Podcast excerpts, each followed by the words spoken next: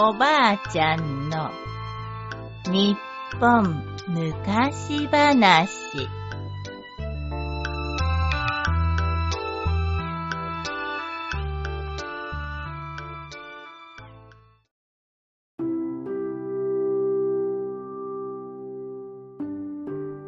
大シード。工房話。昔高知県室戸市の室戸岬の近くにある村にはただ一つしか井戸がありませんでした。しかもその井戸は海に近いせいか水が塩辛くて飲むことができません。ある日、その村に旅のお坊さんが通りかかりました。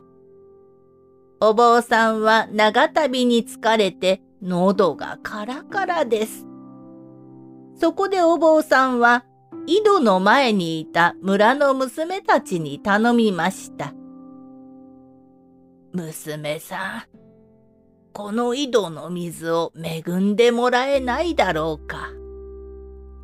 それを聞いた娘たちは申し訳なさそうに答えました。お坊様、お疲れのところすみませんが、この井戸の水は塩辛くて飲めたものではありません。塩辛いとな？お坊さんが井戸に顔を近づけてみると、確かにこの井戸水からは塩の香りがします。しかしお坊さんは娘たちににっこり笑って言いました。この井戸水はきっとおいしく飲めるはず。まずはわしが飲んでみせましょう。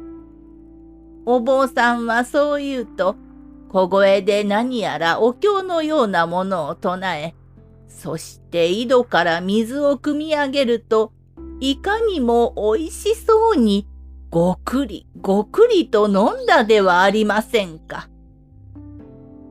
ああ、い水であった。さあ、娘さんたちも飲んでみるとよい。お坊さんはそう言うと、どこかへ歩き去ってしまいました。本当に飲めるのかしら？娘たちは恐る恐る井戸の水を飲んでみました。すると不思議なことに今まで塩辛かった井戸の水が美味しい真水へと変わっていたのです。その後、あのお坊さんが弘法大師だと知った村人たちは、大師への感謝を込めて、その井戸を大師井戸と呼ぶことにしたのです。おしまい。